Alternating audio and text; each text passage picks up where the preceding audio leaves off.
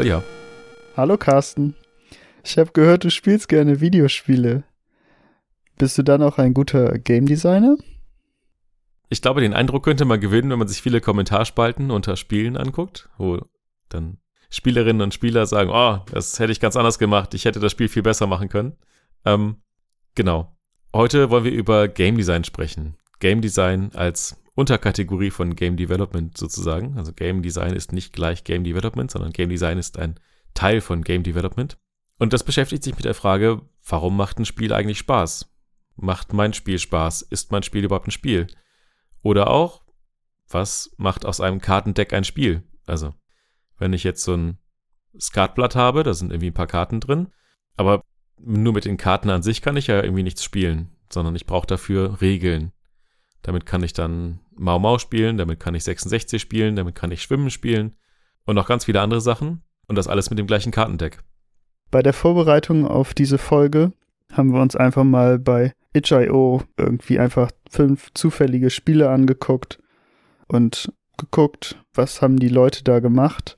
Und zumindest war ein Großteil der Spiele, hat er uns erstmal keinen Spaß gemacht, weil ja, nicht unbedingt der Fokus auf Game Design bei diesen Spielen war, sondern mittlerweile ist es so einfach, ein Spiel zu bauen. Also der technische Teil ist einfach, die Engines sind gut dokumentiert, aber der, der tiefere Sinn des Spiels oder ein gut ausgearbeiteter Schwierigkeitsgrad fehlt dann in so ein Wochenendspielen, die auf einem Game Jam oder so gemacht wurden. Genau. Viele Erstlingswerke sind ja auch und da nehme ich mich auch nicht aus. Erstmal eine Art Tech-Demo eigentlich mehr. Ne? Also man baut irgendwie einen Raum und sagt, ah, es wäre total cool, irgendwie ein Raumschiff-Level mit so einem Hangar, wo vielleicht so ein paar Raumschiffe drinstehen. Und dann baut man das und dann macht man da irgendwie coole Effekte rein, hat man so ein paar Lampen, die haben dann irgendwie so ein Halo da rundum zu irgendwie, dass wenn man irgendwie auch läuft, wird das größer und, und kleiner, irgendwie wie so ein Lensflare. Und ja, dann sagt man, oh, das ist ja schon geil, da kann man ja ein Spiel draus machen. So, und dann gibt man das irgendwem anders. Nee, in dem Zustand sagt man, das ist ein Spiel. genau.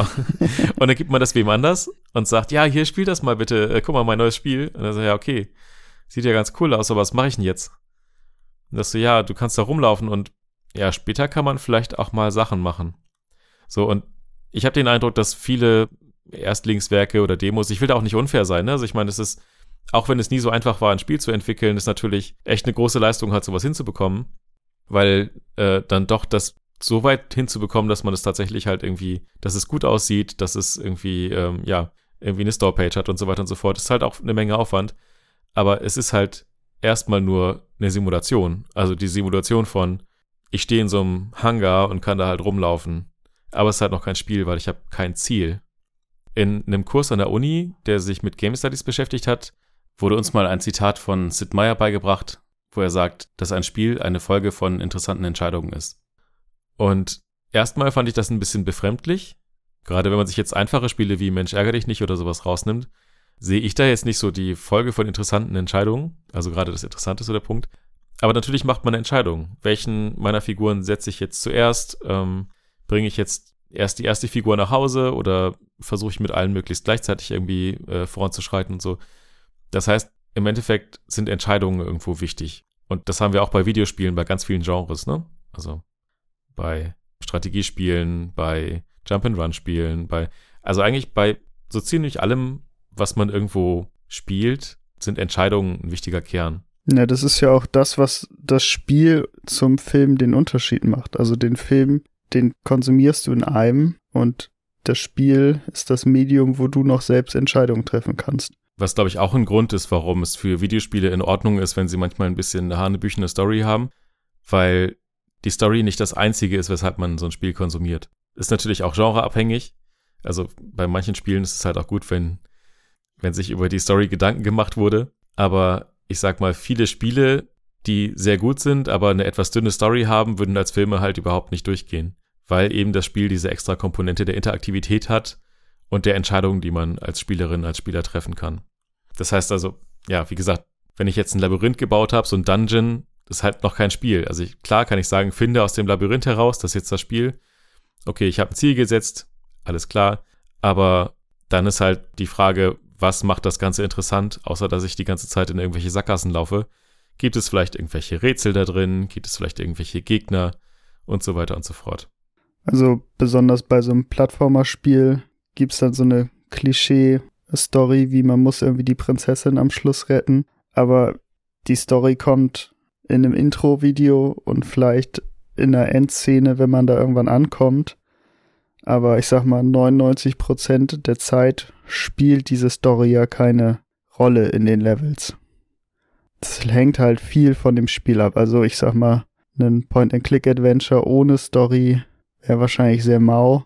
Ein Mario hat eine sehr maue Story und macht irgendwie Spaß, weil die Entscheidungen, die man trifft und wo man langläuft, gut designt sind. Ich habe eben gesagt, dass Simulationen keine Spiele sind. Natürlich gibt es auch Simulationsspiele.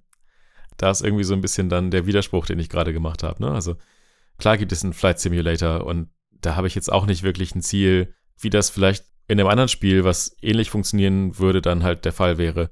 Sowas wie ähm, bringen innerhalb von so und so vielen Minuten diese Fluggäste an folgenden Flughafen oder sowas. Ne? Also ich denke jetzt gerade an so ein GTA, wo man halt irgendwie diese Taximissionen zum Beispiel fahren kann oder so. Aber auch so ein Flight Simulator macht einigen Leuten Spaß und das ist nach der Definition, die wir eben gemacht haben, sind Simulationen ja vielleicht dann keine Spiele. Ich finde, das sind zwei, zwei unterschiedliche Sachen. Also es gibt Spiele, die sind, wenn man es jetzt in einer analogen Welt sieht, wie so ein Brettspiel, wo es ein Regelwerk zu gibt, vielleicht eine Geschichte dazu gibt. Das ist sehr ausdefiniert und keine Ahnung, wenn ich die Sims oder SimCity oder so mir vorstelle, das eher so wie Bauklötze. Also man hat Möglichkeiten, alles zu machen oder ist sehr frei, Sachen zu machen. Und die Geschichte, die muss man sich halt selber machen. Man muss sich selber die Ziele setzen. Möchte man einen möglichst hohen Turm bauen mit diesen Bauklötzen oder möchte man vielleicht eine Brücke bauen? Das sind ja dann so Challenges, die man sich selber auflegt. Möchte man in SimCity eine Stadt haben, wo möglichst wenig Gewalt herrscht oder wo die Bruttoinlandsprodukt sehr, sehr hoch ist oder so. Das sind halt dann so selber Ziele, die man sich setzt, wo man dann die Simulation drauf optimiert und da der Spaß irgendwie so selber die Regeln mhm. Erfinden auch ist. ist. Ist ein guter Punkt. Also im Endeffekt bietet man dann sozusagen den Sandkasten, wo sich die Kinder reinsetzen können und nach ihren eigenen Regeln dann ein Spiel draus machen. Weil auch das ist ja, Kinder spielen ja auch und die spielen ja nicht immer nur irgendwelche Brettspiele. Ich habe heute gerade mit meiner Tochter eine Holzeisenbahn aufgebaut und da haben wir uns auch Regeln aufgelegt und gesagt, okay, der ICE muss erst da lang fahren und dann darf der Güterzug mit den Autos da lang fahren und ja, da haben wir sozusagen dann auch ja schon so eine Art Regeln irgendwie ausgedacht, ne? Und ich meine, es muss ja nicht unbedingt ein, ein Sandkasten oder eine Simulation sein, wo man ein Spiel draus macht. Man kann auch einfach aus einem Spaziergang ein Spiel machen. Ich weiß nicht, ob das andere Leute auch kennen oder ob ich das nur irgendwie so früher gemacht habe, aber in Bremen ist das so, dass die Gehwege immer aus so quadratischen und so rechteckigen Steinplatten bestehen. Und ich hatte früher das Spiel in meinem Kopf, dass ich nur auf die großen Steinplatten treten darf und habe dann immer große Schritte gemacht, um nur auf die großen Platten zu treten. Und auf einmal war das ein Spiel. Und wenn man sich dann halt noch vorstellt, okay, die kleinen Platten klappen irgendwie weg, wenn man irgendwie darauf springt, passiert natürlich nicht, aber in dem Kopf ist diese Story da. Dann hat man halt schon ein Spiel. Und wenn man das dann zu zweit macht und dann irgendwie einer schneller sein muss als der andere, dann kann das ganz schön ausarten und halt wirklich ein Spiel werden was jetzt für so ein Spiel, was man selber entwickelt, irgendwo wichtig ist, ist für sich zu definieren, warum macht mein Spiel Spaß? Was macht eine Spielerin oder ein Spieler in meinem Spiel? Was ist die Kernmechanik? Man nennt das auch die Core Gameplay Loop. Nicht zu verwechseln mit der Game Loop oder Main Loop, äh, wie in unserer gleichnamigen Folge beschrieben. Ähm, Stimmen streiten sich auch immer noch darum, ob es der, die oder das Loop ist. Ähm, genau. Aber ich habe mal ein Interview mit Björn Pankratz gesehen, wo er dazu gefragt wird, was er eigentlich so macht als Game Designer bei Piranha Bytes. Und ähm, was der dazu sagt, das können wir jetzt mal eben einspielen. Game Designer, äh, der macht nichts anderes, als sich die Frage stellen, was macht Spaß. Ja? Das heißt also, ähm, Computerspiele, warum spielt jemand überhaupt ein Computerspiel? Was will er machen? Ja? Er macht den Computer an und äh, sieht dann eine Figur, mit der er sich identifizieren muss. Warum identifiziert er sich damit? Ja? Ich als Game Designer muss mich fragen, warum möchte der derjenige, der vor der, vor der äh, Flimmerkiste sitzt, überhaupt dieses Spiel spielen. Genau, und dann, wenn man die, die Game Loop, also das, was der Spieler macht, das kann man immer noch mal so in zwei oder drei Größenordnungen unterteilen. Und zwar ist das Second-to-Second-Gameplay wirklich das, was sozusagen in sehr kurzen Abständen passiert, welche Tastendrücke man machen muss. Und dann Minute-to-Minute oder Hour-to-Hour-Gameplay ist so, wie levelt man voran, wie wird die Story erzählt. Also, dass man einfach einen sehr kleinen Scope hat, den man sich anguckt und dann einmal so ein bisschen rauszoomt und so eine Vogelperspektive einnimmt und guckt. Mit diesen ganz kleinen Schleifen kommt der Spieler dann immer weiter und sein Charakter wird stärker, er erkundet mehr von der Welt, er versteht mehr Zusammenhänge der Story und diese zwei Sachen unterscheidet man da oft. Genau. Und das ist je nach Spielgenre, was man jetzt umsetzen möchte, auch sehr unterschiedlich, was da der Kern ist. Es gibt Taktik- und Knobelspiele. Ähm, es gibt Spiele, die sehr die Geschicklichkeit und die Reflexe von einer Spielerin oder einem Spieler abfragen. Also zum Beispiel Plattformer oder Actionspiele. Ansonsten gibt es natürlich noch die Story-driven Games, die halt sehr auf die Erzählung irgendwo abzielen und wo die Mechaniken vielleicht ein bisschen in den Hintergrund rücken, wo zum Beispiel jetzt auch Point-and-Click-Adventures gehören. Da sind dann natürlich auch teilweise wieder die Knobelaspekte drin. Das heißt, es ist keine harte Trennung, sondern das kann sich auch mischen. Aber im Endeffekt gibt es eine Tendenz, wo jetzt die Zielgruppe genau liegt bei dem Spiel. Wie gesagt, Beispiele wären halt, dass man bei dem Plattformer oder bei dem klassischen Shooter irgendwo ein Level durchqueren muss, von A nach B kommen und dabei irgendwo Gegner überwinden. Also bei Mario sind das dann halt einfach Schildkröten und Pilze, auf die man draufhüpfen muss. Bei einem Doom wäre das dann eher, ja, wären die Hindernisse dann eher irgendwelche Dämonen, die man dann mit der Kettensäge zersägt oder so.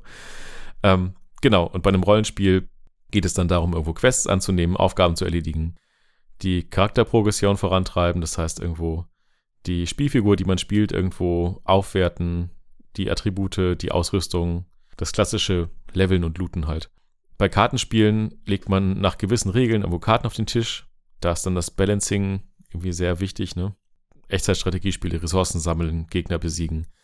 Das macht aber halt auch nur dann Spaß, wenn der Gegner dann aktiv ist. Ich weiß noch, dass ich irgendwie früher beim ersten StarCraft mal Maps gebaut habe, so ein bisschen den Editor ausprobiert habe, den es dabei gab. Und es gab irgendwie zwei Modi, in denen man diese Maps starten konnte. Und in einem von diesen beiden Modi hätte man die KI selber irgendwie, ja, skripten müssen oder so. Und da war ich damals noch nicht zu in der Lage.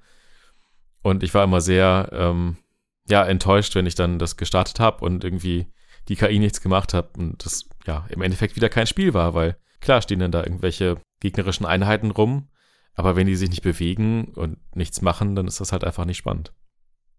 Bei den Kartenspielen finde ich immer noch mal interessanter hervorzuheben, dass es ganz oft so Hausregeln gibt. Also wenn man jetzt, keine Ahnung, Doppelkopf spielt oder so, dann gibt es nicht den einen Regelsatz Doppelkopf, sondern sozusagen jede Doppelkopfrunde hat so eins, zwei Sachen, die sie anders machen und man kann sich nicht hinsetzen und sagen, wir spielen jetzt sofort los, sondern man muss dann oft einfach beim Spiel vorher gucken, dass so ein paar wichtige Punkte geklärt sind, weil wir spielen das immer so, ist halt irgendwie doof, wenn die Runde schon halb vorbei ist und es gerade darum geht, die letzte Runde zu entscheiden, die das Spiel entscheidet. Ja, ist ja auch bei Uno oder bei Mau Mau auch so, ne? Also, dass es dann die Regeln gibt, entweder man darf auf eine 7 bei Mau Mau oder auf eine Plus 2 Karte bei Uno, darf man noch eine drauflegen und dann muss der nächste einfach noch mehr ziehen und man selber gar nicht.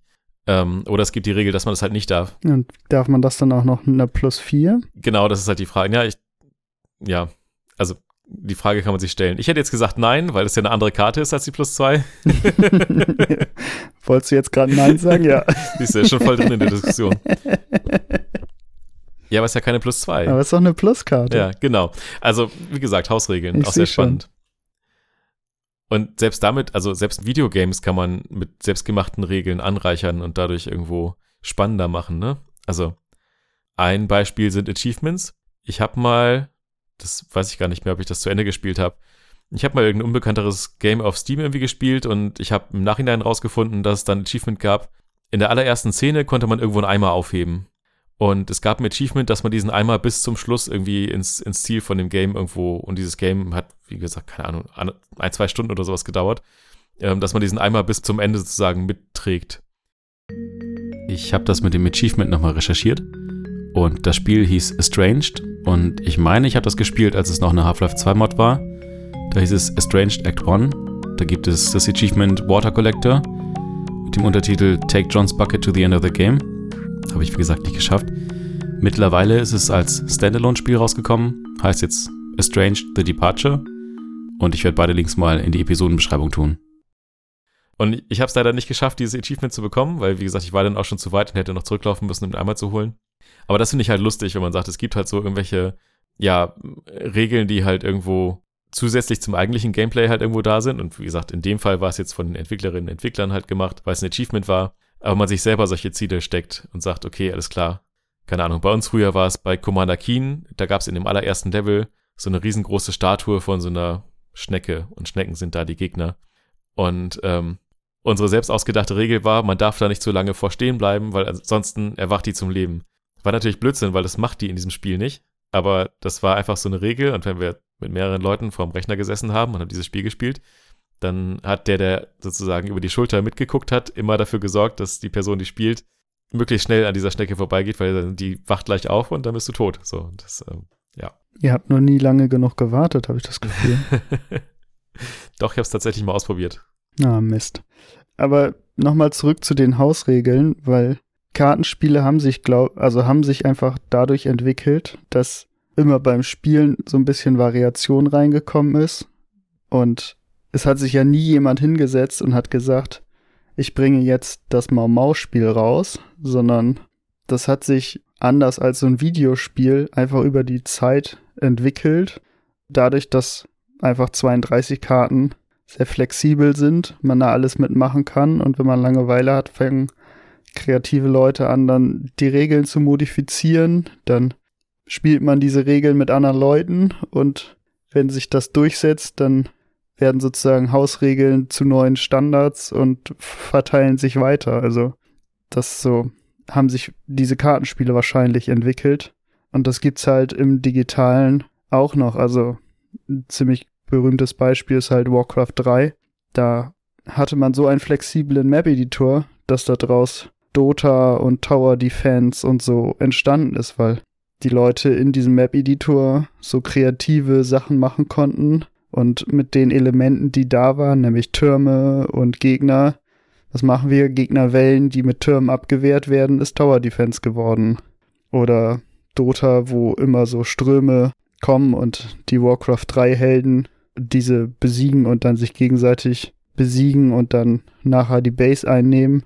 Das sind einfach so Spiele, die sich aus Warcraft 3 entwickelt haben, weil da einfach die Möglichkeit da war, auch so flexible Maps zu bauen. Ja, ist ein richtig gutes Beispiel, finde ich. Aber kommen wir mal ein bisschen zurück zum Game Design an sich. Was sind denn noch so Elemente von Game Design? Also, es gibt verschiedene Aspekte. Was, was wäre denn so ein Element, was auf jeden Fall eine Game Design Disziplin ist? Also, ich finde es halt immer super schwierig, zu optimieren, dass die Schwierigkeit irgendwie genau richtig ist. Also manchmal sagt man irgendwie, die Entwickler sind die besten Spieler ihres Games, weil die haben es ja entwickelt. Aber also ich kann mit Leichtigkeit einen Plattforming-Level bauen für Portal Dogs, was ich nicht mehr schaffe, aber was andere Leute noch wieder schaffen. Und keine Ahnung, mir hat Celeste oder sowas super Spaß gemacht, aber ist es auch sehr frustrierend, weil ich auf irgendeinem äh, Level einfach dann, weiß ich nicht, eine halbe Stunde brauche, um da weiterzukommen und ich dann irgendwann das Gamepad meinem Bruder gebe, der die Augen zumacht und dreimal rechts und links drückt und am Ende des Levels steht und ich nicht mehr ganz genau weiß, wie er da überhaupt in der kurzen Zeit hingekommen ist. Also das sozusagen Optimieren auf Spaß ist halt auch immer super schwierig. Hm, was mir dazu einfällt, ist, dass, wo du gerade sagst, den Schwierigkeitsgrad auf einem angemessenen Level halten. Ich glaube, das ist eine richtig große Herausforderung. Und da gibt es diesen Begriff des Flows. Also man ist im Flow, wenn irgendwas anspruchsvoll ist, aber nicht zu schwierig. Und dann macht es richtig Spaß. Also wenn man gerade genug gefordert wird, dass es anspruchsvoll ist, aber nicht mehr. Weil man sozusagen, wenn man die Spielerin, den Spieler zu sehr fordert, dann wird es irgendwann frustrierend. Und dann gibt es vielleicht die ersten Rage-Quits, weil ich zum Beispiel auch jemand bin, der keine Lust hat, irgendwie die gleiche Szene siebenmal zu spielen, nur weil irgendwie der Gegner zu schwer ist oder vier Stunden am gleichen Rätsel rumzuknubbeln. Da bin ich einfach nicht der Typ für. Und wie gesagt, aber es anspruchsvoll genug zu halten, dass man halt, ja, sich nicht einfach da so durchhangelt und sagt so, ja, okay, alles klar, this was too easy. Genau, also das, das heißt, wie gesagt, ist dieser Flow-Begriff, einfach die Spielerin, den Spieler auf einen angemessenen Flow-Level irgendwo zu halten, ist, glaube ich, da die große Herausforderung. Genau, aber das kann man ja im Digitalen sogar so ein bisschen kompensieren. Also einfacher ist es in Singleplayer-Spielen, weil da kann einfach die, die Software auf dein Spielverhalten reagieren. Also, ja, was mir so ein bisschen im Gedächtnis geblieben ist, ist äh, Half-Life Alex, dieses VR-Spiel. Und ich habe das halt mit meinem Kumpel gespielt und ich habe das irgendwie so gespielt wie Rambo. Ich bin da durchgejumpt, möglichst schnell, habe auch mal irgendwie eine halbe Magazinkugeln irgendwie daneben geschossen und habe einfach so ein bisschen auch versucht, da rum zu experimentieren. Und für mich lag halt überall Ladung rum. Also ich, ich habe die Pistole kaum leer gehabt, dann bin ich irgendwo da lang gelaufen, dann lag da wieder, wieder was zum Nachladen. Und mein Kumpel hat das gespielt, ja, eher wie so ein Schleichshooter und hat irgendwie, keine Ahnung, bei einem Gegner maximal zwei Kugeln gebraucht, um den umzulegen. Und das hat das Spiel halt registriert und für ihn lag da gar nicht so viel Munition rum. Also das Spiel hat darauf reagiert, dass er wenig Munition braucht, hat also dann auch im Level die Munition so reduziert, dass das auf einmal für ihn eine knappe Ressource war. Und für mich wäre das wahrscheinlich dann, hätte das Spiel ganz anderes, also hätte mir dann nicht Spaß gemacht oder so. Also mhm. das ist halt so ein bisschen reagiert, schlau drauf reagiert, wie die Leute das spielen. Ja. Das ist, glaube ich. Das ist witzig. Also finde ich total witzig, so einen adaptiven Schwierigkeitsgrad. Hätte ich jetzt erstmal irgendwie so, ich weiß gar nicht warum, aber erstmal so instinktiv eine Abneigung gegen. Nach dem Motto, wenn das Spiel merkt, dass ich irgendwie gerade zu doof bin, dann wird es auf einmal einfacher. Oder wenn ich halt gerade richtig gut bin und nächsten Tag mich wieder dran setze und aber irgendwie müde bin, das dann nicht so richtig hinkriege, das Spiel auf einmal mega schwer ist, nur weil ich gestern irgendwie ein bisschen besser war. Ähm, aber andererseits, ja, wenn man ja im Nachhinein auch nicht den Schwierigkeitsgrad nochmal umstellen, ne? Ja, das ist also ein bisschen die Kunst, dass die Spiele das so leicht anpassen, dass du es nicht merkst. Mhm. Wenn aber irgendwie, keine Ahnung, bei Mario Sunshine oder so war das oder Mario Galaxy, wenn du dreimal irgendwie eine spezielle Aufgabe nicht schaffst, dann kommt so ein Stern und fragt dich, möchtest du das einfach nochmal leichter versuchen? Nein, will ich nicht. Ich mach das jetzt noch fünfmal und wenn ich auch fünfmal sterbe, dann beim sechsten Mal das schaffe. Aber ich werde es garantiert jetzt nicht auf leicht versuchen. Halt die Klappe, ich kann und das. Ich bin nicht so einer. ja. Ja, total. Also ich meine, das gibt's bei Donkey Kong Country Returns äh, auf der Wii war das damals, gab's das auch. Da gab's dann so ein, ich glaube, wenn du zu oft an einer Stelle irgendwie gescheitert bist, dann gab's so ein Albino Gorilla, der dir dann sozusagen das einfach durchgespielt hat. Also wie gesagt, es war dann so ein Teil von dem Level irgendwie, Levelabschnitt. Und wenn du da oft gestorben bist, dann konntest du irgendwann kam so ein Icon, wo du draufdrücken konntest und hat er das für dich durchgespielt. Dass du sozusagen an der Stelle nicht hängen bleibst, hast dann halt nicht selber geschafft und ging auch nicht in den Progress Bar mit ein. Aber du konntest danach dann halt die weiteren Levels spielen und bist nicht an einer Stelle hängen geblieben. Ja. Was dann ja ein bisschen frustrierend war, weil es nach dem Motto, ja, ich sehe schon, du schaffst es nicht, komm, ich helfe dir mal. So fühlt sich ein bisschen doof an dann. Auf der anderen Seite aber bleibst du halt einfach nicht hängen dafür. Ist halt auch interessant. Ist das ein Story-Spiel oder ist das, also, willst halt nicht irgendwo hängen bleiben. Du kaufst dir doch nicht für 60 Euro ein Spiel, um dann irgendwie nach fünf Minuten dem ersten Endboss nicht zu schaffen und dann eigentlich nichts von dem Spiel gesehen zu haben. Also, und ich finde, Nintendo macht das bei vielen, vielen Spielen echt gut. Hm. Dass man so die Möglichkeit hat, aber das halt, also ich, ich sage ja nicht, dass ich das noch nie angenommen habe, so eine Hilfe. Ja, ja, klar. Wenn, wenn ich dann eine halbe Stunde da hänge, dann bin ich froh, dass es die gibt, aber. Wie gesagt, gerade wenn es dann skillbasiert ist und du halt nicht mal irgendwie eine Komplettlösung dir irgendwie holen kannst, wenn es jetzt storybasiert ist und du ein Rätsel nicht schaffst, dann kannst du halt immer noch selber entscheiden, wann du dich entscheidest zu googeln und das Rätsel vielleicht dann einfach ja so zu lösen. Aber wenn es jetzt skillbasiert ist und du halt einfach die Jump-Passage nicht schaffst, dann ist halt doof. Also da hilft dir ja Google auch nicht bei. Genau, aber die Frage ist ja auch, wie mache ich überhaupt ein Spiel schwieriger? Also, wenn wir jetzt mal davon ausgehen, dass ein Spiel eher so einen klassischen Ansatz fährt und drei Schwierigkeitsgrade zum Beispiel anbietet, irgendwie leicht, mittel und schwer, sagen wir da einfach halber. Wie mache ich denn jetzt mein Spiel leichter oder schwerer? Also, muss ich die Rätsel in einem Point-and-Click-Adventure so bauen, dass die leichter oder schwerer sind, je nach Schwierigkeitsgrad? Oder lasse ich Rätsel weg, wenn es einfacher sein soll? Das Problem bei Point-and-Click-Adventure ist ja eher so, dass es unlogischer wird, habe ich manchmal das Gefühl. Also, dass, dass man weiter um die Ecke denken muss, um die, die Rätsel zu lösen. Aber ich sag mal, bei so einem Abenteuerspiel, wo du ein Schwert hast, kann man die Schwierigkeit, glaube ich, viel, viel einfacher einstellen, weil ein Schwert hat bestimmte Kampfpunkte, Gegner haben bestimmte Lebenspunkte, auch wenn die einem nicht unbedingt angezeigt werden. Oder erst recht, wenn, wenn die einem nicht angezeigt werden, kann man halt in der Software so ein bisschen tricksen und wenn du das Gefühl hat, du bist zu schwach, dann macht man die Gegner ein bisschen schwächer oder dein Schwert kriegt einfach so einen unsichtbaren Boost, dass du wieder genau dich mit den Gegnern anlegen kannst und irgendwie nicht klar ist, dass du es nicht schaffen kannst. Ja, genau. Zwei Sachen dazu. Also einmal zu den ähm, Rätseln. Man könnte natürlich in den einfacheren Schwierigkeitsgraden mehr Hilfen geben, vielleicht auch Tooltips. Vielleicht auch nicht Tooltips im Sinne von, da ploppt irgendwo eine UI auf, sondern vielleicht, dass die Charaktere einfach mehr erzählen im einfachen Schwierigkeitsgrad. So nach dem Motto, ha, wenn ich bloß Gegenstand XY hätte, dass man das sozusagen in einem schwierigeren ähm, Schwierigkeitsgrad rausnimmt. Und zu den Gegnern, die dann mehr aushalten, ist halt so ein bisschen das Problem, man will ja auch nicht, dass die dann einfach nur noch zu Bullet Sponges werden und einfach mega viel aushalten und du nur länger draufhalten musst. Weiß nicht, man könnte halt stattdessen dann einfach mehr Gegner machen, was aber auch dann in einem gewissen Maße das gleiche in grün ist. Oder vielleicht diversere Gegner, dass man sozusagen dann nicht von einer Person mit dem Schwert angegriffen wird, sondern von einer Person mit dem Schwert und einer Person mit dem Bogen oder so. Und dann die Strategie einfach anpassen muss und vielleicht dann anders Deckung suchen muss oder so. Und wie gesagt, bei dieser ganzen Geschichte um Schwierigkeit gibt es auch irgendwo so eine Debatte, gerade um die Souls-like-Spiele.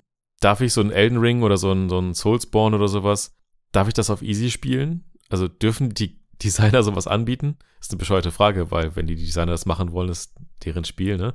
Aber es gibt da so eine Art Gatekeeping, wo Leute sagen, naja, es ist halt Teil dieser Spielerfahrung, dass es frustrierend ist und dass es schwer ist und dass du immer wieder das Gleiche machen musst, bis du es halt geschafft hast, bis du zum Beispiel so einen Boss so lesen kannst, dass du die Muster kennst, dass du ja es einfach schaffst so. Und dann gibt es halt Leute, die sagen, okay, es ist halt dann einfach nicht dieses Spiel, wenn es einfach ist.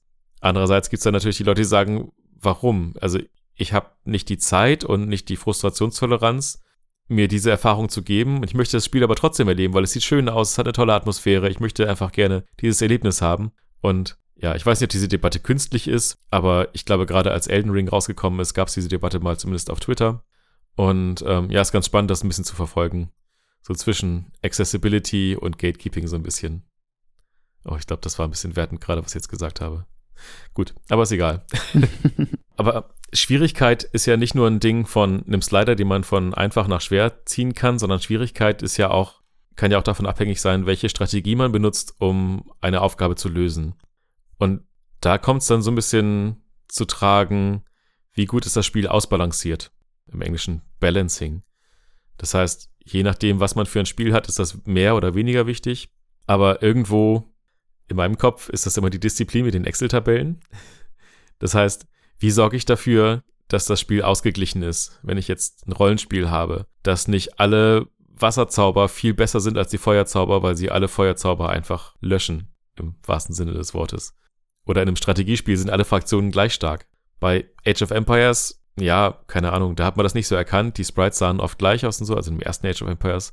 Jetzt bei sowas wie StarCraft, da habe ich halt drei sehr, sehr unterschiedliche Fraktionen, die sehr unterschiedliche Ansätze haben oder bei dem Warcraft 3 und das so zu balancieren, dass die zwar alle sehr unterschiedlich sind, sehr unterschiedliche Stärken haben, aber trotzdem nach so einer Art Schere, Stein, Papier Prinzip irgendwo gleich mächtig sind, stelle ich mir als eine sehr große Herausforderung vor.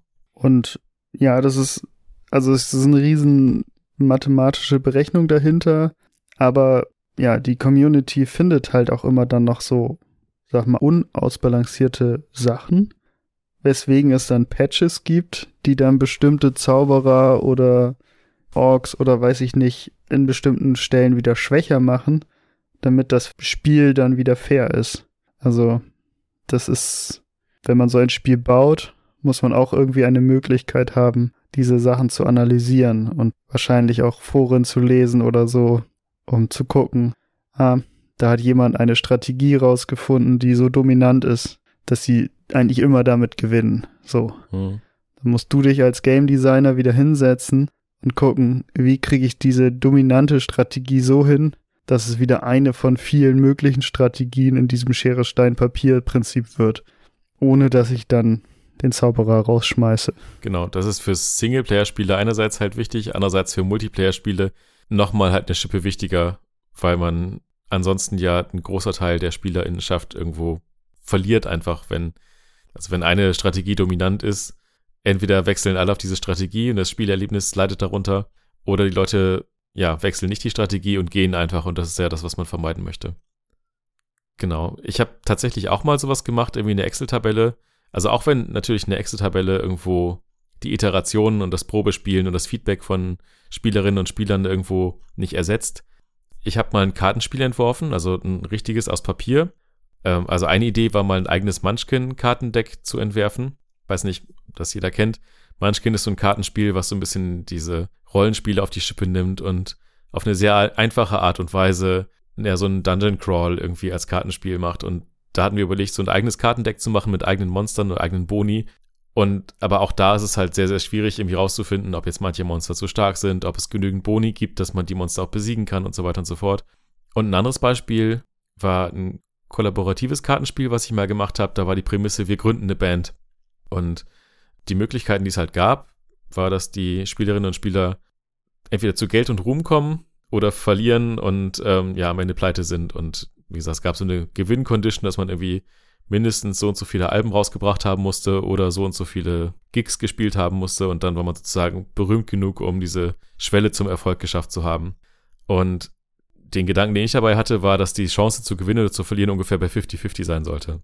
Das heißt, man hat Ereigniskarten gezogen, dass zum Beispiel irgendwie, ähm, ja, man dann ein Hotelzimmer irgendwie zerlegt hat oder sowas, halt so richtig Rockstar-Manier und dann dafür zahlen muss und halt Geld verliert. Aber dass dafür auch wieder gute PR gibt und so weiter und so fort, was die Chancen für einen Gig erhöht hat. Und ich habe dann versucht, das alles so ein bisschen runterzubrechen auf ein paar einfache Formeln und dann zu gucken, dass am Ende, wie gesagt, die Chance zu gewinnen oder zu verlieren bei 50-50 liegt und man dann, ja, es dann einfach nur noch ein bisschen an den Entscheidungen liegt, in welche Richtung man dann geht, gewinnen oder verlieren. Was noch obendrauf kommt zu diesem ganzen Balancing ist, dass sich der Spieler während des Spiels auch noch selber verändert. Also ich fand das eigentlich ganz gutes Beispiel, wenn man das an dem Spiel Poker durchgeht. Also die erste Pokerrunde, die spielt man irgendwie mit offenen Karten. Man kriegt die Regeln noch gerade beigebracht. Das ist ein ganz anderes Spielerlebnis, wo du dann die erste Runde mit geschlossenen Karten hast und versuchst sozusagen relativ brav dein Pokerspiel runterzumachen und spielst nur dann, wenn, wenn du wirklich gute Karten hast. Dann merkst du irgendwann, okay, damit kommt man nicht weiter. Man, man kommt in dieses Metagame, man muss bluffen. Aber das Ganze habt ihr bis jetzt irgendwie unter Freunden gespielt. Es ging nicht um Geld. So. Dann spielst du das erste Mal um Geld. Dann ist dieses Metagame hat sich wieder komplett geändert und verlieren ist auf einmal viel, viel höhere Strafe, als wenn du einfach nur, ja, gut, hab paar Chips verloren, so. Dann kann man irgendwie noch bei Turnieren teilnehmen, wo man dann vielleicht sogar noch irgendwie größere Summen Einsatz und gewinnen kann. Also das, das Spiel verändert sich in dem Laufe, wie sich der Spieler weiterentwickelt und wie gut er sich in diesem Spiel auskennt, auch nochmal ziemlich dramatisch. Und das als Game Designer irgendwie auch so digital abzubilden, dass du ein Tutorial hast, wo du wirklich bei offenen Karten anfängst und dann aber irgendwann in diesem Endgame ankommst, wo es auch noch sozusagen das Metagame um das Spiel herum oder so bei einem Multiplayer-Game oder so, das ist ja klar, die ersten Spiele sind es halt sozusagen, du musst bei einem Counter-Strike erstmal lernen, ähm, die Gegner umzulegen und dann wird das aber auch irgendwann wird es ein Metagame, weil du versuchst vorherzusagen, basierend auf wie gut du deine Gegner kennst oder wie die in den vergangenen Runden gespielt haben, werden sie jetzt über A kommen, werden sie über B kommen, werden sie versuchen sofort die Bombe zu legen oder werden sie einfach versuchen uns alle umzulegen oder also das dann geht's halt da drin so in Genau, was für Equipment kaufst du in der Runde, ne? Genau, es geht ums Equipment, es geht um Taktiken und nicht mehr nur um man steht sich gegenüber und wer zuerst drückt, hat gewonnen, sondern das kommt halt ganz viel dazu, weil man sich selber dann auch weiterentwickelt. Genau, wenn wir über Schwierigkeiten reden und auch über Flow, dann ist es so, dass diese Balance zwischen zu schwierig und zu einfach irgendwo nicht konstant auf einem Level gehalten werden kann, sondern dass man ja irgendwie so ein bisschen ein angenehmes Pacing haben muss. Das heißt, eine Geschwindigkeit, mit der man mithalten muss, die fordernd ist, aber nicht zu fordernd. Wie gesagt, haben wir eben drüber gesprochen. Ein Beispiel, was jetzt gar nicht aus dem Game-Bereich kommt, sondern aus dem Filmbereich, ist die Lobby-Szene im ersten Matrix-Film. Ich weiß nicht, ob sich alle Zuhörenden daran erinnern, aber in dem ersten Matrix-Film gibt es eine Szene, wo Neo und Trinity durch ein Sicherheitsgate gehen, damit eine ganze Menge Waffen erwischt werden und es dann zu einer Riesenschießerei kommt. Matrix ist ein Actionfilm, wie gesagt, der besteht zu sehr, sehr großen Teilen aus Schießereien. Und ich habe dazu mal ein Video gesehen, wo das analysiert wurde, dass diese Szene sehr genial gemacht ist. Weil die, ich weiß nicht genau, diese Szene dauert irgendwie weiß nicht, vier, fünf Minuten oder sowas. Und vier, fünf Minuten Geschieße am Stück, das könnte sich halt einfach wahrscheinlich der hartgesottenste Zuschauer nicht antun. Und was da gemacht wird, ist, Matrix hat schon Bullet-Time-Effekte, das heißt Zeitlupen-Effekte, sehr salonfähig gemacht. Die gab es vorher schon, aber wie gesagt, es ist nach Matrix hatten alle Filme, auch gerade irgendwie alle Amateurfilme, irgendwo irgendwelche Zeitlupeneffekte. Und was da so besonders ist, ist, dass die Abwechslung zwischen Normalgeschwindigkeitssequenzen und Zeitlupensequenzen äh, sehr dynamisch und sehr genau darauf abgestimmt ist, was noch angenehm zu ertragen ist an Action. Weil, wie gesagt, diese, diese Szene einfach sehr lange dauert und sehr viel Action da drin ist, aber einer Kinobesucherin, einem Kinobesucher jetzt ja auch nicht schlecht werden soll, wenn man diese Szene sieht.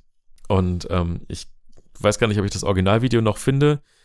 Falls ja, verlinke ich das mal hier in der Episodenbeschreibung, weil das tatsächlich schon ja, wie gesagt, also Sounddesign und auch, äh, ja, einfach das, das Pacing, die Geschwindigkeit, mit der diese Szene gemacht ist und auch diese Abwechslung zwischen viel Action und wenig Action, beziehungsweise die Action reduziert, um es erträglich zu machen.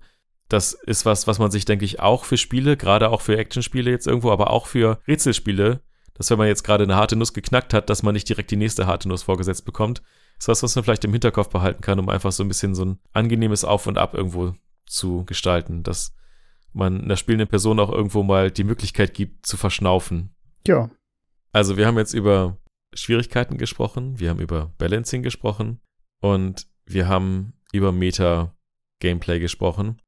Wir haben noch nicht über die Art und Weise gesprochen, wie man am besten neue Gameplay-Features einführt und wie man dann die Spielerinnen und Spieler bei der Stange hält und ein bisschen herausfordert. Und das machen einige Games stärker, andere Games machen das nicht so stark. Das ist dieses Loop aus Zeigen, Anwenden, Abfragen und Twist. Das heißt, im ersten Schritt, Zeigen, zeigt man der Spielerin, dem Spieler ein neues Feature. Vielleicht erst bei Gegnern, das heißt irgendwie, ein Gegner setzt eine neue Waffe ein oder benutzt einen neuen Zauber und dann sieht man das und sagt, oh, das ist aber cool. Und beim Anwenden kommt es dann darauf, dass man sagt, okay, alles klar, ich gebe dir diese Möglichkeit auch.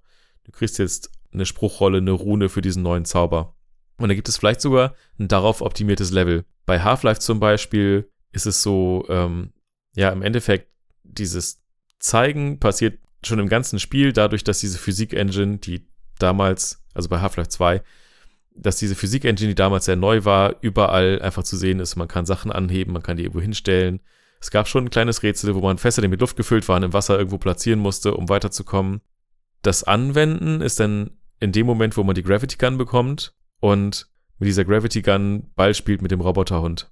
Und dann kommt der nächste Schritt, das Abfragen. Und das ist in dem Fall dann zum Beispiel das Level Ravenholm, wo die Munition sehr knapp ist und wo man sehr, sehr wenig mit herkömmlichen Waffen schießt. und stattdessen einfach alles nimmt, was da so in der Gegend rumsteht. Irgendwelche Fässer, irgendwelche Farbeimer, irgendwie, wie gesagt, alles, was es gibt und die schießt man dann durch die Gegend. Das ist sozusagen das, das Abfragen, dass die Spielerin, der Spieler das Feature verstanden hat. Und dann, wenn man das Ganze nochmal richtig schön abrunden möchte, kann man einen Twist einführen, was sozusagen der letzte Punkt in dieser Loop ist. Es gibt in Half-Life 2 ein Level, wo die, Funktionsweise der Gravity Gun sich ändert. Und damit sozusagen das gleiche Konzept nochmal ein bisschen auf den Kopf gestellt wird. Die Gravity Gun wird irgendwie durch Combine-Technologie irgendwie, ja, keine Ahnung, verändert. Ich erinnere mich nicht mehr so ganz genau. Auf jeden Fall, wie gesagt, hat man da mit einer Mechanik, also diese Physik im, im Falle von Half-Life 2, hat man eine sehr schöne Schleife geschlossen, sagt, okay, wir haben gezeigt, man kann Physik benutzen. Wir haben das Gordon Freeman in dem Fall einmal anwenden lassen bei diesem Ballspiel mit dem Roboterhund. Wir haben abgefragt, dass das Konzept verstanden wurde und dann haben wir es auf den Kopf gestellt und haben diesen Twist eingeführt, dass auf einmal doch alles anders ist. Und das kann auch zum Beispiel sein, dass man diese Sachen mit einem Rätsel oder einem Endgegner abfragt. Aber wie gesagt, dass man einfach, ja, so, so neue Features einfach so ein bisschen durchkaut und ein bisschen auch in der Spielwelt einfach verarbeitet. Ja, wie gesagt, also diese Zeigen, Anwenden, Abfragen, Twist, Loop, daran kann eine Spielerin oder ein Spieler auch irgendwo den Fortschritt einfach erkennen, okay, ich habe wieder was Neues gelernt, ich kann das Neue anwenden und, ah, okay, das Spiel verlangt auch von mir, dass ich das kann. Das ist ein bisschen wieder, ja, wieder dieser Flow, ein bisschen diese Herausforderung, die halt irgendwie da sein muss.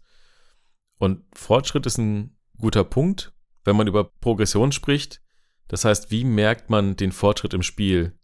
Also einerseits gibt es ja, wie gesagt, die skillbasierten Spiele, wo der Fortschritt einfach darin besteht, dass die Person vor dem Bildschirm irgendwo besser wird. Aber es gibt natürlich auch die, äh, ich sage mal, ein bisschen künstlichere Progression, dass die Spielfigur immer bessere Items bekommt. Bessere Zauber, bessere Waffen, bessere Rüstung und so weiter und so fort.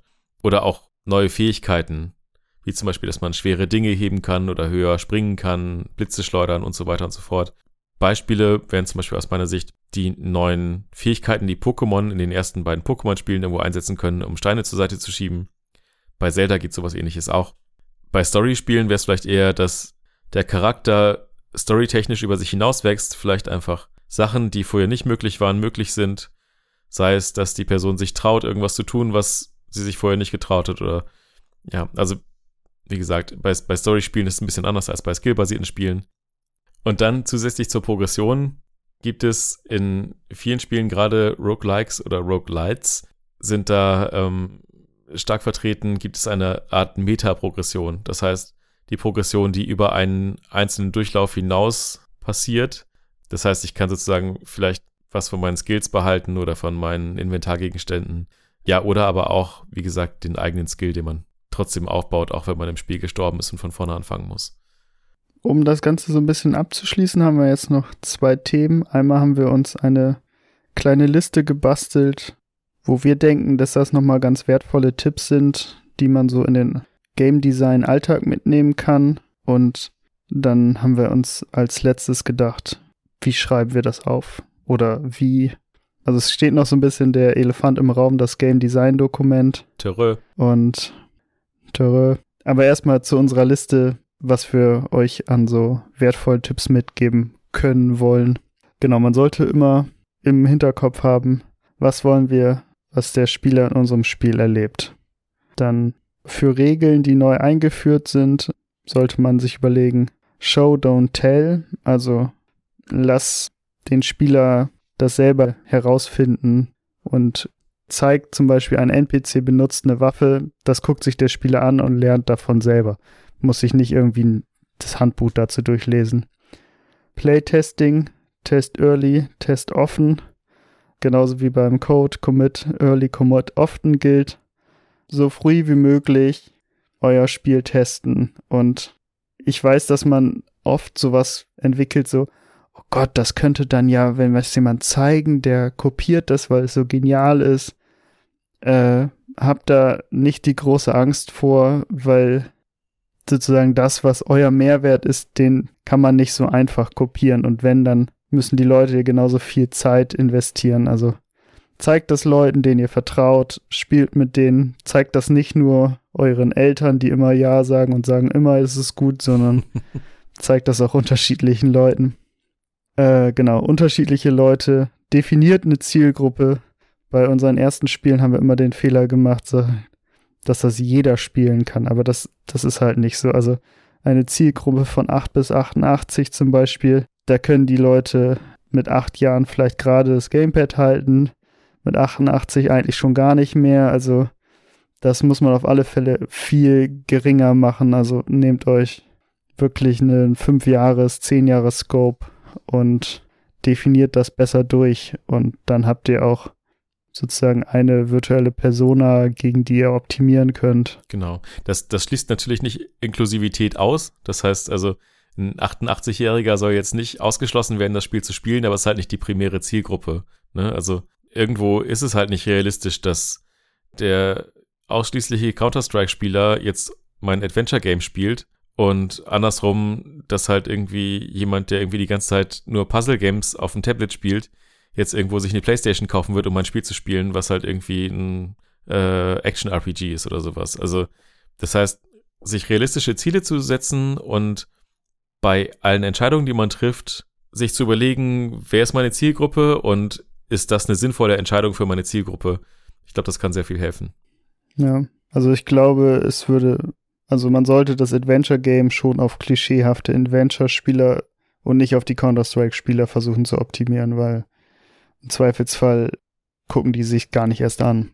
Ich meine, natürlich gibt's halt auch Counter-Strike-Spieler, die oder Spielerinnen, die Adventure-Games mögen, ne? So ist das nicht. Und es wird halt auch Leute geben, die hauptsächlich auf dem Tablet irgendwie jetzt irgendwelche Candy Crush-Sachen spielen und sich dann aber doch für so einen Cyberpunk dann nochmal eine Konsole kaufen das wird es alles geben, aber das ist halt nicht der Regelfall. Und das ist, glaube ich, der Punkt, den wir hier machen wollen. Ähm, genau. Dann super viel iterieren.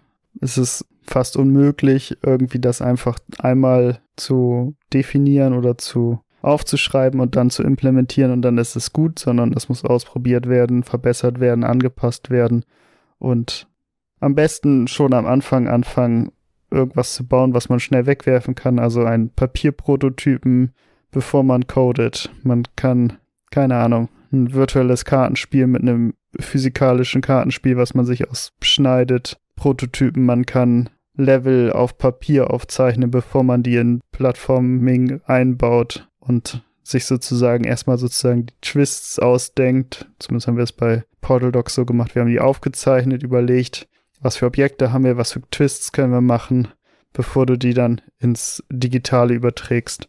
Und das gleiche haben wir auch gemacht, als wir dann irgendwie 100 Levels hatten. Da haben wir die alle ausgedruckt einmal, damit man sich die sortiert hat und sozusagen den Ablauf der Levels. Was ist einfach, welche sind einfach, welche packen wir nach vorne und wie führen wir neue Hundetypen ein und so. Das kann man ab und zu doch ganz gut dann auch mit Papier machen, wenn man dann großen Fußboden hat und es so vor sich hin ausbreitet. Vor allem hat man in dem Fall auch irgendwie nicht die Barriere, die man zwischen sich und der Idee hat.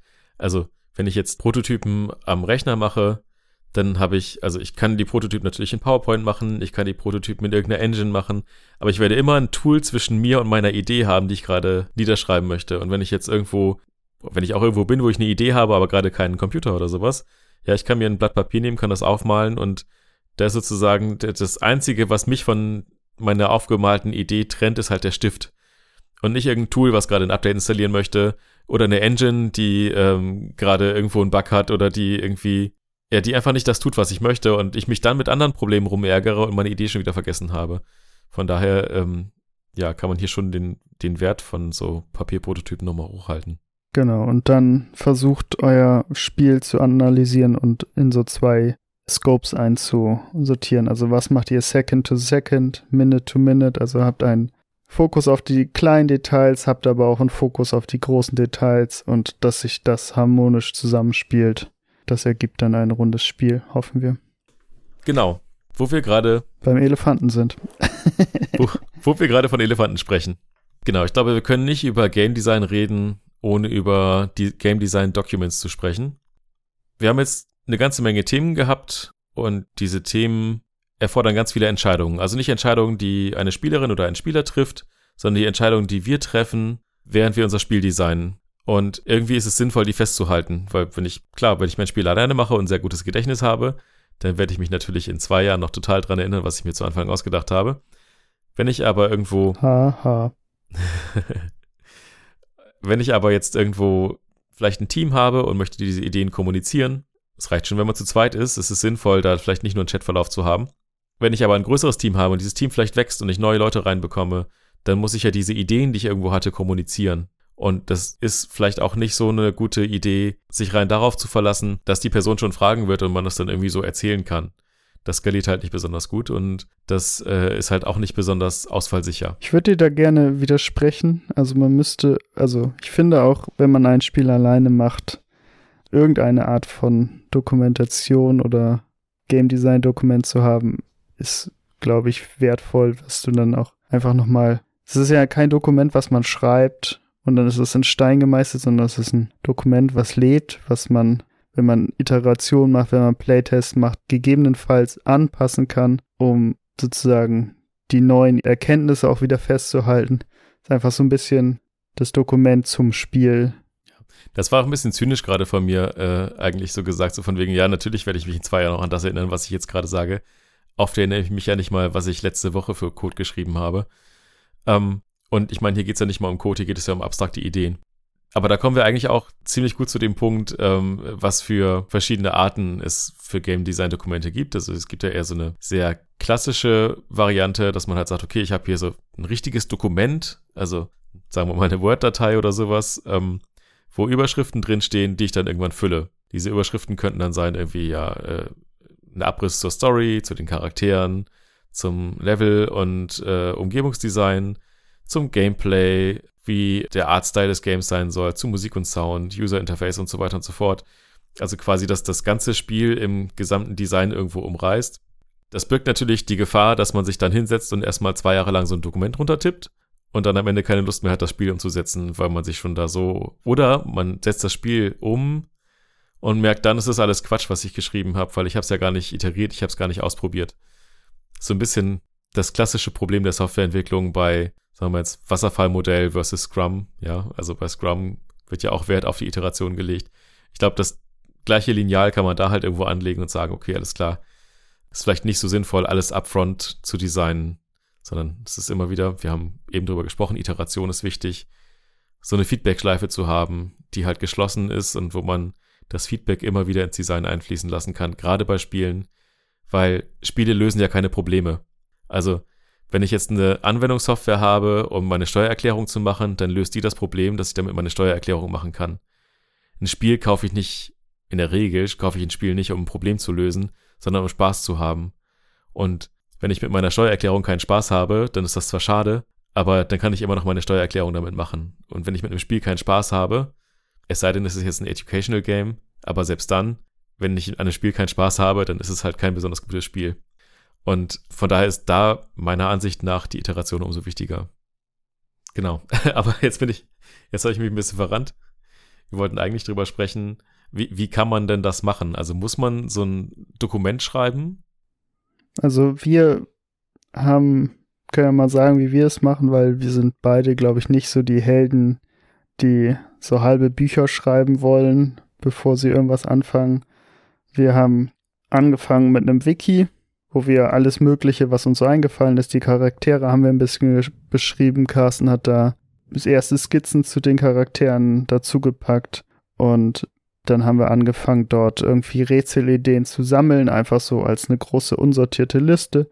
Das ist auch was, wo wir ab und zu dann noch wieder reingucken ins Wiki, wenn wir, was hatten wir uns damals überlegt, also auch so ein bisschen, genau, das ist so die Basis und sind mittlerweile bei einem Miro-Board. Das ist so ein großes Whiteboard, eigentlich ein digitales, wo wir eigentlich nur kleine gelbe Zettel dran kleben und das benutzen wir, um ja so ein Flowchart, Rätselcharts zu machen. Wir verbinden die mit Pfeilen und was sind die Precondition für ein Rätsel? Was soll der, was für Aktionen müssen gemacht werden, damit der Spieler am Schluss das Rätsel gelöst hat? Was kriegt der Spieler nach dem Rätsel für Informationen, Items. So, und das lässt sich eigentlich ganz gut irgendwie so visuell wie so ein Graph darstellen, weil, also Text ist oft so, dass es linear ist. Man liest es von oben nach unten und unsere Rätsel sind halt nicht von oben nach unten, sondern die sind, keine Ahnung, wir haben bis zu drei große Rätsel parallel und dann kann der Spieler drei Sachen einsammeln fürs erste Rätsel, sich dann aber entscheiden, in den anderen Raum zu gehen und da Sachen zu machen, so. Das lässt sich nicht im Fließtext abbilden, deswegen haben wir uns entschlossen, so visuell auf so Flowcharts zu gehen. Und was irgendwie ein bisschen. Genau, ein bisschen zweidimensionaler zu werden. Genau. Was ganz schön ist, dass wir irgendwie jetzt mittlerweile auch in der Recherche für diese Folge herausgefunden haben, dass Ron Gilbert und sein Team für die Monkey Island Teile was ähnliches benutzt haben. Genau, die hatten noch kein Miro, aber im Endeffekt ja, halt so ein bisschen zweidimensional.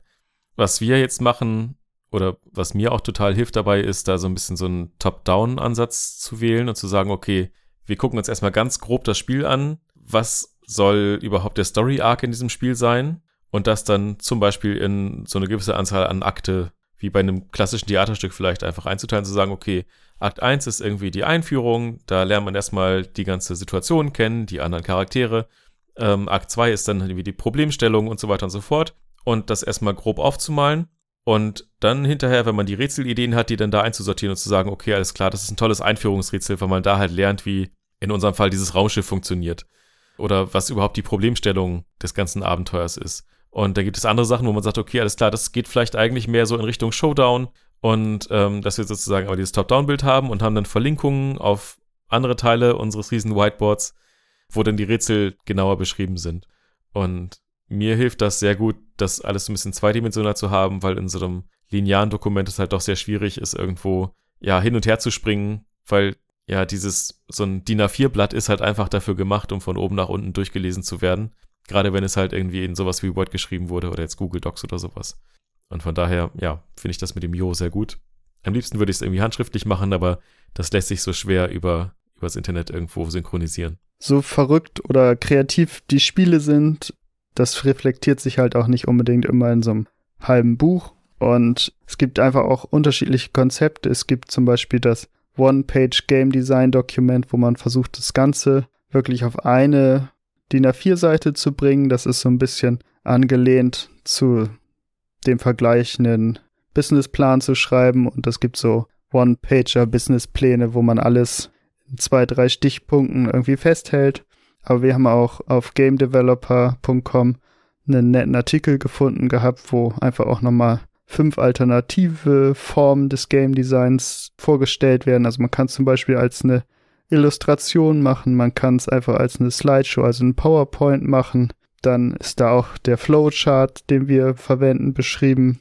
Man kann das Ganze aber auch komplett als ein Spiel machen. Also angenommen, man hat ein Game Jam Spiel gemacht, was man so als Prototypen nach 40 Stunden macht und das ist so gut angekommen, dass man sich dazu entscheidet, da jetzt ein Zwei-Jahres-Projekt draus zu machen, dann kann man immer den Prototyp sozusagen so ein bisschen weiter pflegen und die neuen Erkenntnisse daran ausprobieren oder so.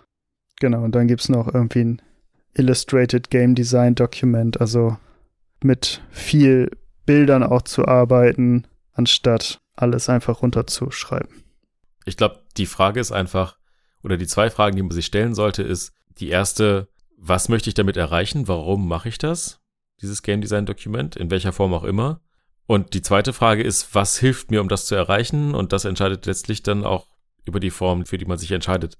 Also mir hilft es zum Beispiel nicht, jetzt irgendwie ein 35-Seiten-Dokument darüber zu schreiben, was jetzt eigentlich Sache in meinem Adventure ist, sondern viele Dinge davon weiß ich halt irgendwo so im Hinterkopf und haben wir kommuniziert, haben wir vielleicht irgendwo mal aufgeschrieben in so einem kleinen Abstract, aber da brauche ich kein 35-seitiges Dokument für. Und schon gar keins mit noch mehr Seiten sondern mir geht es darum, dass ich irgendwo sehen möchte, okay, alles klar, ich bin gerade irgendwo mitten in der Mitte vom Spiel, was für Rätsel sind da gerade aktiv? Und dafür ist dieses Miro-Board halt gut. Das ist, kann aber sein, dass das für mich, für ein anderes Spiel ein ganz anderes Medium wäre. Es kann aber auch sein, dass es für eine andere Person für das gleiche Spiel ein anderes Medium wäre. Da muss man natürlich so ein bisschen gucken, was halt einfach zu einem selber oder zum Team passt. Also, was ich halt ganz wichtig finde, ist, so ein Dokument ist halt kein Selbstzweck sondern so ein Dokument ist halt einfach dafür da, dass es entweder irgendwem externen was kommuniziert, sei es ein Publisher, Investor oder sonst wie, oder vielleicht, wenn man jetzt ein PR-Team irgendwo engagiert und sagt, okay, alles klar, guckt euch dieses Dokument an, da steht alles drin, was ihr braucht, oder aber für neue Teammitglieder. Aber wenn das sozusagen alles nicht der Fall ist, dann ist eigentlich nur die einzige Frage, was hilft mir, meine Ideen festzuhalten, so dass ich sie nicht vergesse und dass ich bei der nächsten Entscheidung, die ich treffen muss, einen Überblick dazu habe, was für Auswirkungen hatten das denn? Wenn ich jetzt irgendwie, keine Ahnung, sagen wir, wir sind in einem Rollenspiel und machen das Bier in den Tavernen doppelt so teuer. Was für Auswirkungen hat das dann? Und dann finde ich in meinem Game Design Dokument irgendwo, ah ja, okay, irgendwie Bier ist die einzige Möglichkeit, irgendwie Mana aufzuladen. Das heißt, irgendwie alle Zauberer, äh, alle Zauber, die man machen kann, werden auf einmal doppelt so teuer. Dass man vielleicht solche Zusammenhänge einfach leicht greifen kann, wenn man das irgendwo gut dokumentiert hat. Ja, ich glaube, das ist mal wieder eine grunde Folge geworden. Aber weißt du, was da mal am Schluss fehlt? Ein bisschen Humor. Ein bisschen Humor. Was hast du denn da vorbereitet? Welches Spiel spielen die Kinder von Programmierern? Der Boden ist Java. Okay. Dann dürft ihr jetzt entscheiden, ob das eine schöne runde Folge geworden ist, auch wenn Kolja das jetzt gemutmaßt hat. Hm.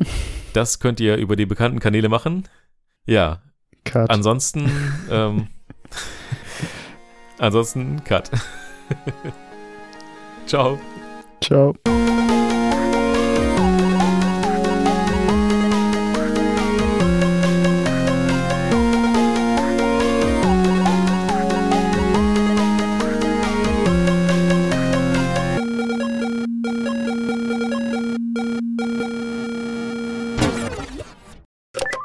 Sprechen momentan viel über Kartenspiele. Genau, du wolltest ja auch noch was zu Kartenspielen sagen. Awkward Pause. Das kann, das kann man rausschneiden. Moment. Wie ist das? Legen wir los jetzt oder? Also richtig ernsthaft? Das war's nicht. Man hört voll, dass du gerade mega am Grinsen bist. Das ist schön. Es macht gerade auch irgendwie ver bescheuert viel Spaß. Sagen wir mal so, ich wäre gerne einer. Und wenn ich nicht auf dem Weg vielleicht mal auf eine Schildkröte drauf hüpfe, macht das auch keinen Spaß. Bla bla bla bla bla. Ich hatte schon Angst, dass irgendwie Stromausfall ist. Was bescheuert ist, weil Licht war noch an. ähm, ja, da schwamm dann das geschmolzene Eis äh, mit dem geschmolzenen Spinat zusammen. äh, ja, es war sehr lecker. Und gleich in die Pfanne hauen. Ich weiß nicht. Äh, gleich einer von uns beiden rausfindet, dass er nicht aufgenommen hat. Irgendwas ist immer. Äh, Ähm, ähm, äh, ähm, ähm, ähm, ähm, ähm, ähm, ähm, äh, äh, ähm, ähm, wie heißen die Dinger? Ähm, diese Dinger, wo man stirbt.